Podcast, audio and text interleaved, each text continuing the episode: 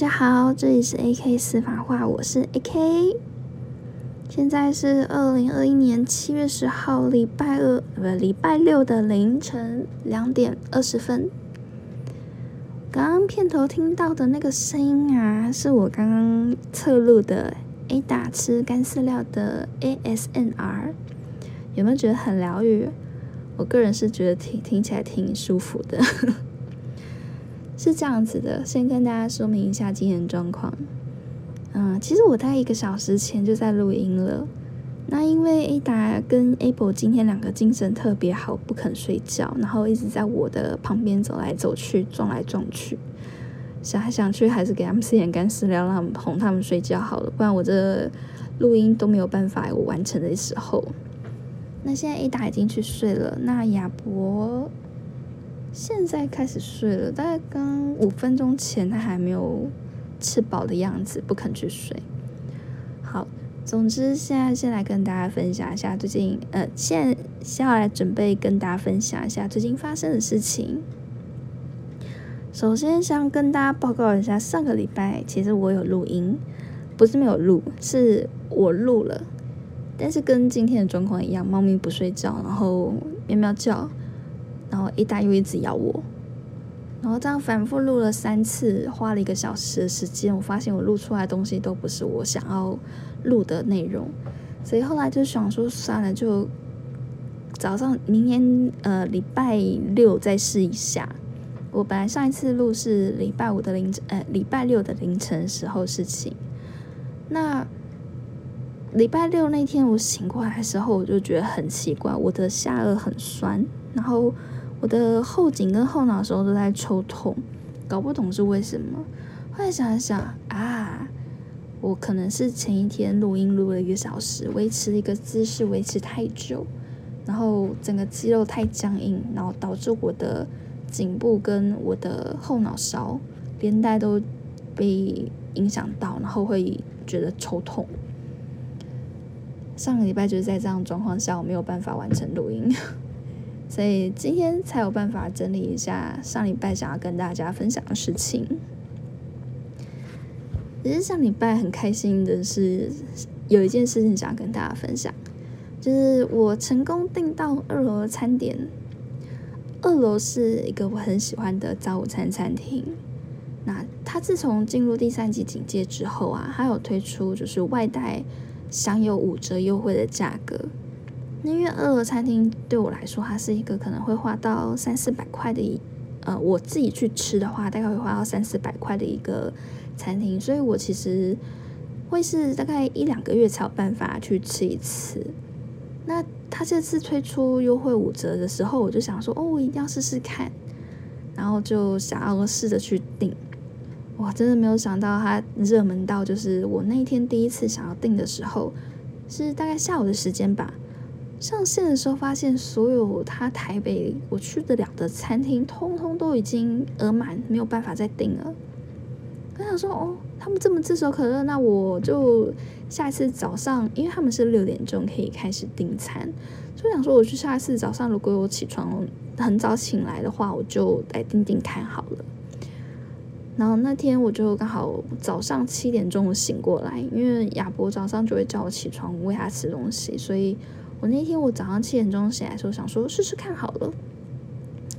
我没有想到我连上去之后，它又是一个订满的状况，没有办法来下单。台北市大概四五间我可以去得了餐厅都是一样的状况。我想说，还有这么难订吗？好，那我再找时间，有一有机会，我如果在六点钟真的醒过来的话，我再试试看好了。然后过两天之后。亚波也是在早上的时候叫我起床。那那天早上起来的时候，我已经呃已经是六点二十分的事情。我想说六点二十分，二楼是不是又被秒杀了？我不晓得。我想说试试看，连上去他的网站，我发现说哦六点二十可以下单哦，不过已经大概是下单晚上的时段了。然后就看了一下，哦，他是要先。从他的官网进去之后，你要先选餐厅，选择你要取餐的时段，然后再选择餐点，然后付款刷卡付款之后啊，他会先显示你第二阶段的订餐成功，然后餐厅营业之后，他会传一个简讯跟你说，你订的呃这个餐点是成功的，你今天确实可以拿餐点，这样才算完成。那我后来，我后来有一天早上，呃，礼拜六的早上，我想说，我一定要今天一定要订到餐，我就设定闹钟。然后礼拜六五点五十五分吧，就醒来，然后抓着手机在等连线进去。从五十八分五十九分等到六点钟整的时候，它的系统终于显示，就是现在是可以选择外带餐点的时候，呃，外带餐点的那个选项。所以我就选了我想要去的餐厅，然后选择时段之后再下单，然后刷卡。完成大概只花了五分钟吧，因为我其实没有挑一开始的那些套餐选项，直接就是点选单点，这样子是比较有机会马上就订到餐。所以我那天订到餐就是前后大概花了五到五到六分钟，很快。我上个礼拜订的时候啊，我非常傻眼，是我五十八分我才醒过来。然后抓着手机连线上去的时候，我不知道是不是错过六点钟那个时间，结果非常多人在同时上线的样子。我大概进去的时候，我看到系统上面的页面显示说，你大概还要再等个二十分钟才能进去。所以我在它的系统入口等了二十分钟，进去的时候。已经十一点钟到十二点钟、十二点半的那个餐点都已经额满，已经没有办法下单，所以我定了一个十点半去取餐的时间，就非常的早，就当做是早一点的，哎，早一点中餐跟晚一点早餐这样吃。那东西就是很好吃，我们大概点了，我想想看，一个早午餐，三个汉堡。一个儿童汉堡，一个意大利面，然后一份薯片跟一个玉米浓汤，这样偷偷加起来，我们总共的消费金额是一一八零。怎么了？我们的 Ada 现在，哎，亚博现在不睡觉，哦，吓我一跳，跑来撞我的手机，吓死我！怎么了？你没有吃宵夜了，去睡觉了。好，我们的亚博现在。应该会准备去睡觉了吧？哦，好，他上去了。好，那我们应该接下来录音就不会再有猫咪叫叫了。好，总之上个礼拜就是成功的订到二楼餐厅的点餐点，我非常的开心，因为东西真的很好吃。它的老法式早午餐真的是必点，牛肉不是牛肉，我想想看，牛排。的牛排是我吃过最好吃的牛排了，焦香，哎，不是焦香，炭烤香，然后肉非常的嫩，你不是吃起来生的那种嫩，是怎么讲？肉质很好，吃起来就是你吃得到肉汁的香甜，然后你也吃得到肉的那种软嫩的口感。真的是，我真的非常推荐。就是你如果要吃他们的餐点的话，很推荐点点一份早午餐。他的老法式早午餐啊，除了沙拉、呃牛排之外，它还有嗯薯条。诶，不是薯条，嗯，对，薯条跟一个荷包蛋。餐点其实这样偷偷吃下来是还蛮饱的。嗯，我想想看哦，还有一个是他的老法式早午餐，还有，嗯，那叫什么哥？哎，那个叫什么面包？我想想看，法式面包吗？可是它是软的口感，好像是有点做成法式吐司的那种，撒上糖粉的那种做法。就吃起来甜甜的，我很喜欢。然后还会有附赠两个饮料，一个是嗯果汁牛奶，然后明日椰汁任选。然后第二杯是茶类，就是很标准的早午餐的那种吃法。我个人非常非常推荐，在第三级警戒还没有办法开放内用的时候啊，强烈建议大家去吃一次。真的非常好吃。我们现在讲完吃东西这个部分，来讲讲比较悲剧的部分好了。也是上个礼拜发生一件事情，这件事情我们要从头开始讲。大概在前两三个礼拜的时候啊，我发现我们家出现厨房出现小只的蟑螂。在我第一次看到的时候，我非常惊讶。就隔两天我又看到了，那我想想着说，就是小蟑就打死就好，我就没有想太多。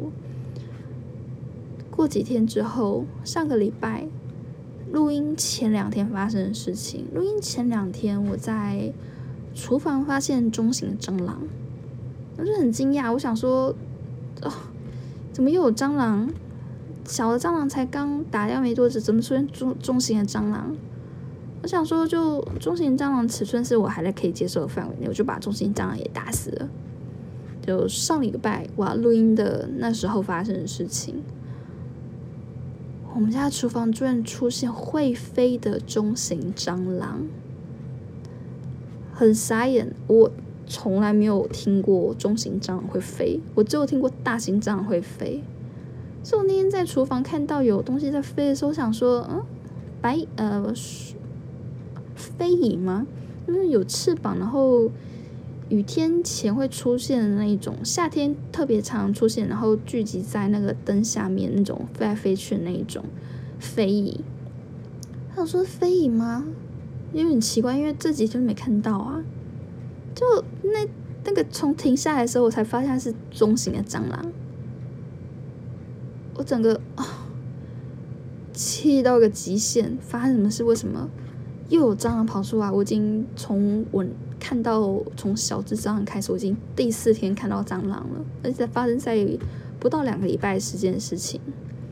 然后我那一天我没有成功打死那只蟑螂，我真的很气。我睡嗯睡觉前我就去喷了杀虫剂，然后隔一天去买了蟑螂药，讲说这样应该有办法毒死那只蟑螂了吧。然后因为我在。喷蟑螂药前，我有看到它出现，我又喷酒精，然后我不知道什么那只蟑螂在那时候喷了酒精之后，突然掉往下掉。我把所有桌面上、呃厨房台面上的东西移开，喷了酒精都没有找到那只蟑螂，所以我当下就是其实心里很惶恐。但是在喷完杀虫剂，隔天买了蟑螂药之后，我过了大概几天都没有看到蟑螂了。我想说，应该死在不知道哪个地方了吧。当我整个戒心都放下，觉得很安心的时候，我前两天又在厨房看到一只中型蟑螂。哎，你们可以想象到那种感觉吗？你已经喷了杀虫剂，你已经放了蟑螂药，还有蟑螂会出现。这是要逼死谁？我不过幸好这次我，呃，在那只蟑螂躲起来之前，用酒精喷了它，然后就成功了杀死它，所以我可以保证，我至少我应该不会再看到那一只蟑螂。但是是不是跟上个礼拜出现的那一只是同一次，我就不晓得，因为这一次我没有看它飞起来。但是。这发生在昨天的事情。昨天晚上，猫咪在睡觉前都没有回房间。我想说，不知道什么，他们俩都没回来，我就走去外面。我发现 Ada 盯着角落一个地方看。上一次他做出这种事情的时候，他正在玩一只虫，还是玩一只壁虎什么的。总之，当他目不转睛的盯着某一个角落的时候，心里有种不好的预感啊！希望我们家不要再出现各种虫类了。最近也是发生在上礼拜的事情。我睡觉前的时候灯已经关了，猫咪也都睡了。我突然听到那种振翅拍打声音，翅膀拍打的声音。然后打开灯，猫诶一打也冲过来，发现说墙壁上呃我的靠近我。床头的墙壁上停着一只天牛，不知道从哪边冒出来的，是今年夏天有繁殖特别强就对了，所有的种类都是大家都是都非常的愉快的在夏天展露他们的生命力吗。不晓得，总之我希望不要再出现了，我真的很讨厌虫。好，这是上个礼拜想要分享的第二件事情。第三件事情要跟大家分享是这几天发生的事。我大概两年前的时候吧，我的眼镜啊，我新配了一副眼镜，原因是我当时把我的眼镜。做压断了，因为这样原因，我去配了一副新的眼镜。然后前两天的时候，我早上起床把眼镜拿起来要戴上的时候，发现手掌痛痛的。然后把眼镜放在桌上，想说看一下手是怎么一回事的时候，注意到我的眼镜架断掉了。我不知道它是脆化还是怎样，总之它就是断掉，已经不能再戴了。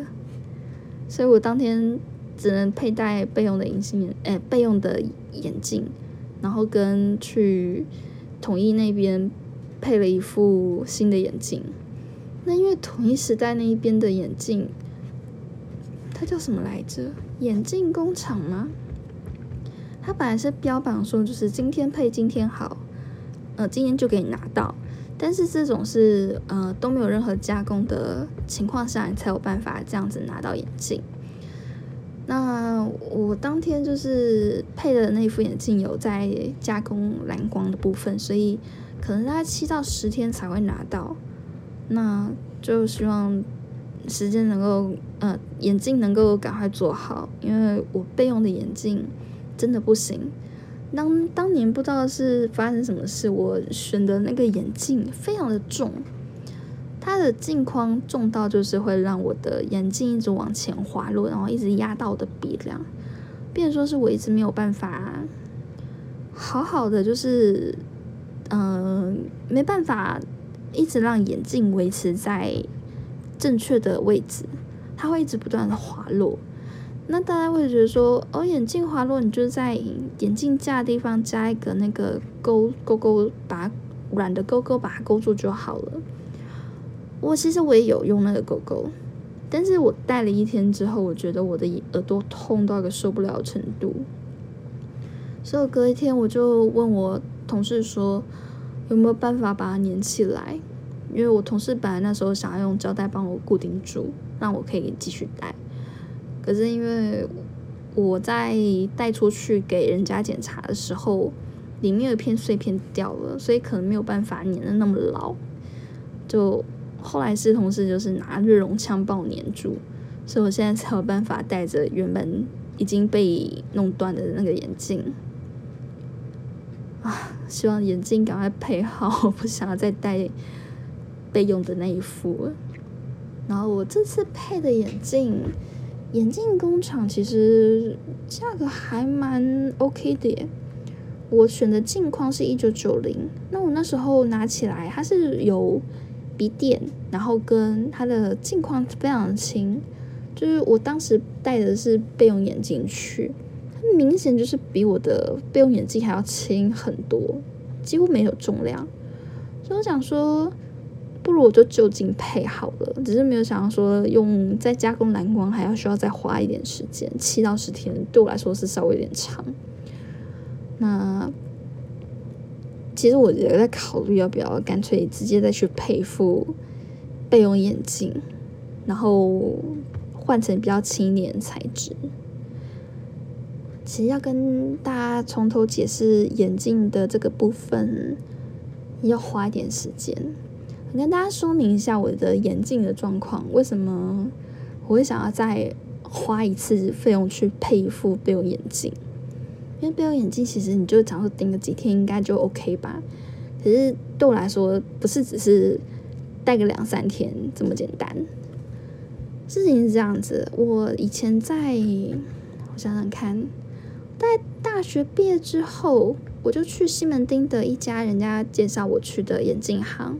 在那边配眼镜，然后我在那边配了大概五六年吧，都是戴那种，嗯，我觉得，呃，应该不是，我觉得是当时，哎，眼镜行的员工跟我说，哦，我会帮你，我会帮你配一个，就是是最适合你的眼镜。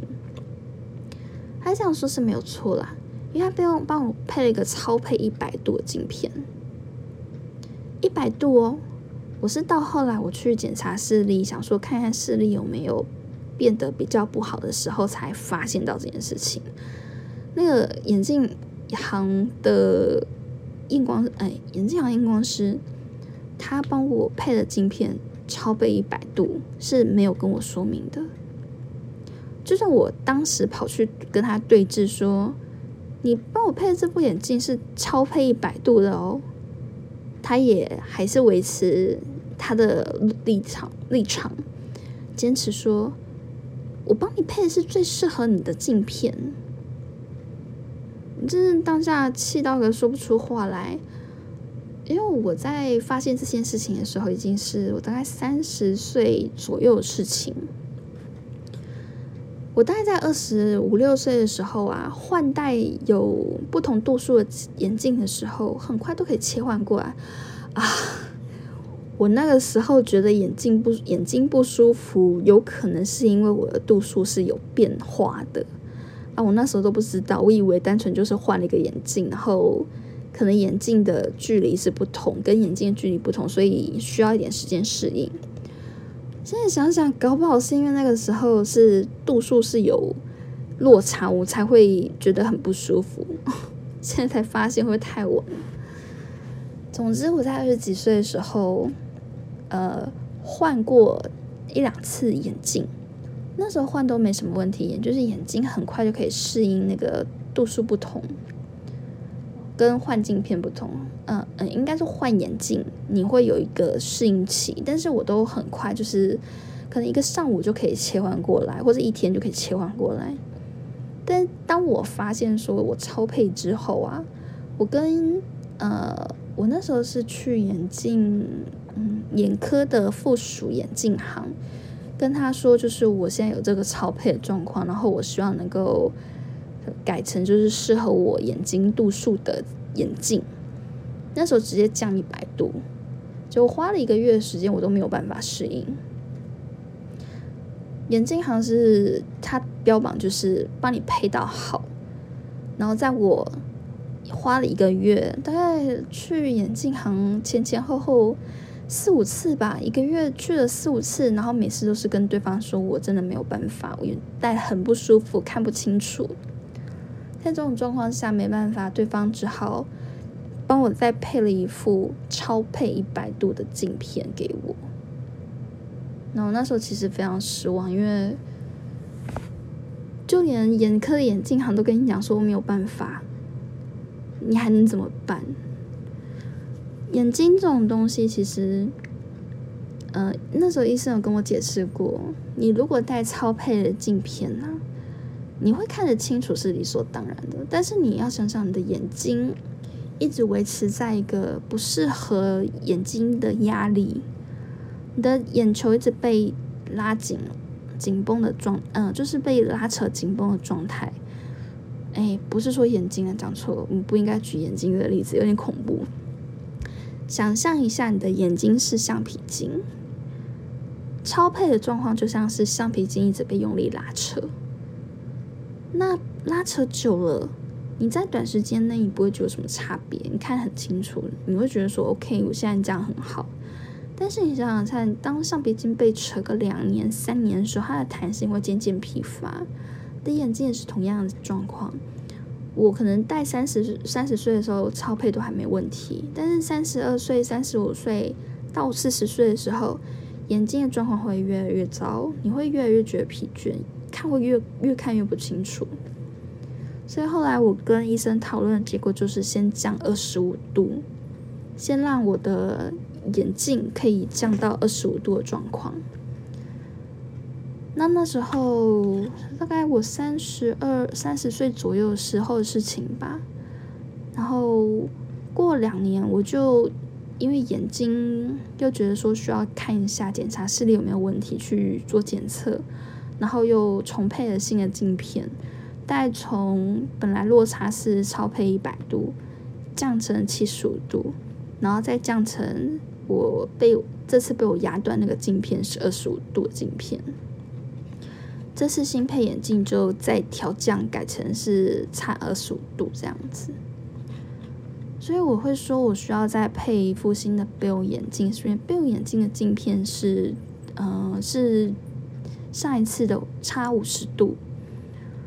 那我如果说新的镜片改成二十五度的话，我备用镜片是五十度，变说是又有个落差。下一次我要再配新的眼镜的时候，我当我必须使用备用眼镜的时候，眼镜就会又变成超配的状况。所以想来想去，也许我再去配一副新的备用眼镜会比较保险吧。备用眼镜的话，可能就不要在家做蓝光，那我就可能当天配，当天就可以拿，然后价格也不用再多花一千块钱这样子。然后，对，这就是最近我发生的事情，有点平凡无奇了，但是就是跟大家分享一下最近的状况。然后，呃，有好消息要跟大家分享，就是今天是七月十十号，然后台湾最近的状况是确诊者开始下降了。那疫情指挥中心就流行，哎，我想想，疫嗯指挥中心这个礼拜就跟大家宣布说，我们。虽然不会降到第二级，但是我们可以作为解封，所以有一些规定开始变宽松一点了，这是个好事啦。只是我现在人在双北市，所以不是一个太好的事情。这个礼拜，啊，我在微风信义上班。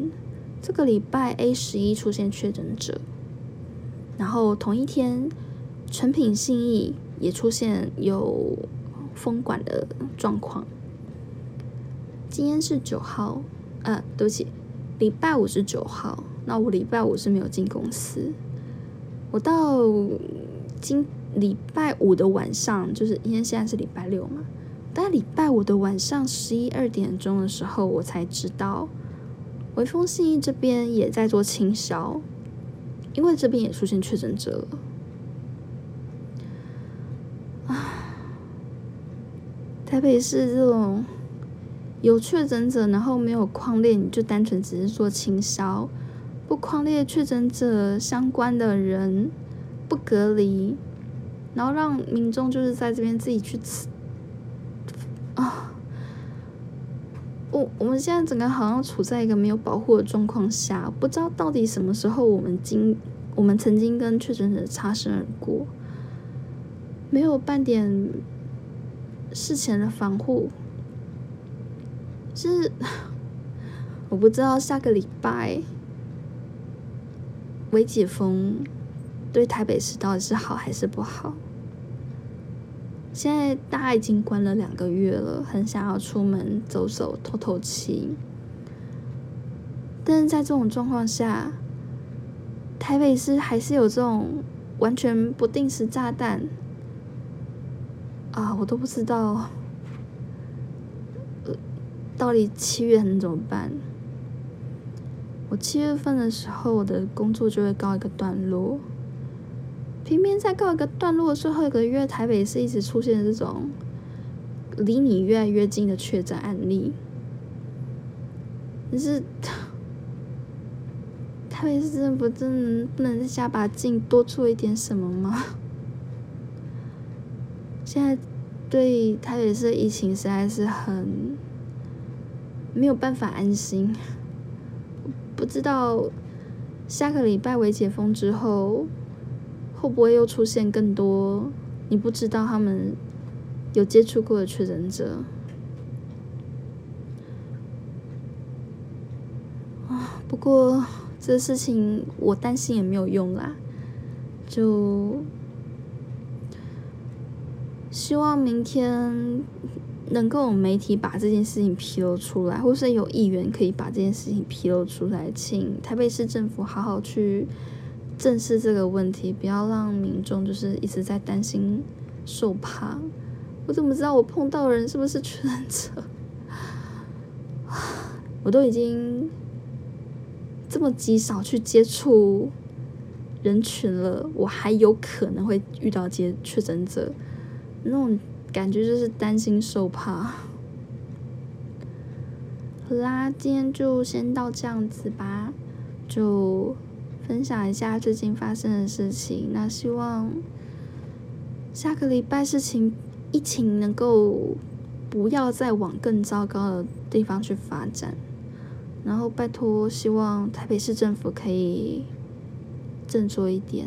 哎，我我我已经不希望台台北市政府振作一点了，我希望中央可以直接接手台北市的管理。因为现在台北市的状况就是一个荒腔走板，我不知道他们到底在搞什么的状况。希望中央直接插手去接管台北市政府在卫生方面、在工位方面的所有的事情。啊，好啦，就先这样子喽。不好意思，到后面有点变成像是我在发牢骚的状态。那。疫情还在持续，请大家继续保持勤洗手、戴口罩，然后好好消毒的这些生活习惯。那希望下一次跟大家上来跟大家分享聊天的时候，能带来一些好的消息。就先这样子喽，晚安。